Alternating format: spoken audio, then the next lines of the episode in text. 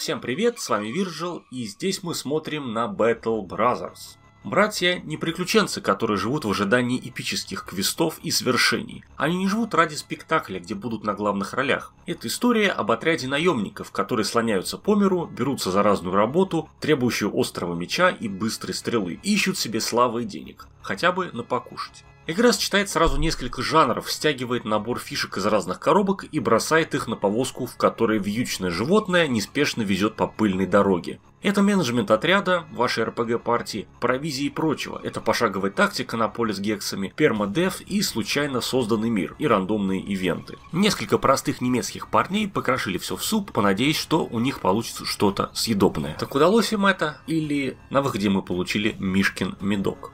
Первое, что замечаешь боевых братьев, это самих боевых братьев. Они выглядят как кучка бюстов или фишек или полуфигурок. У них нет ног. И насчет рук тоже не очень понятно. В общем, крайне странная репрезентация, которая отпугнет неподготовленных. Нельзя сказать, что графика плохая, она своя собственная и выдержана в одном стиле, но они чуть попозже. Братья заняты тем, что торгуют своими неполноценными телами. Мэры городов, одутловатые старейшины деревень, низкая знать, все могут купить время братьев и получить их в свое распоряжение. Причем эксклюзивно. Пока Пока братья удовлетворяют потребности одного лорда, другому они помочь не могут, если только не разорвут контракт. А задания для наемников можно разделить на патруль дорог, сопровождение караванов или важных персон и набеги на вражеские отряды или крепости. Впрочем, тайлов крепостей сюда не завезли. Напав на разрушенную цитадель, вы увидите всю ту же траву с камнями. И в конечном итоге все, почти все сводится к насилию. Битва за караван вообще выглядит жалко. В том же Fallout 2 были задания с сопровождением, где вас могли атаковать и рейдеры, и монстры, и мутанты.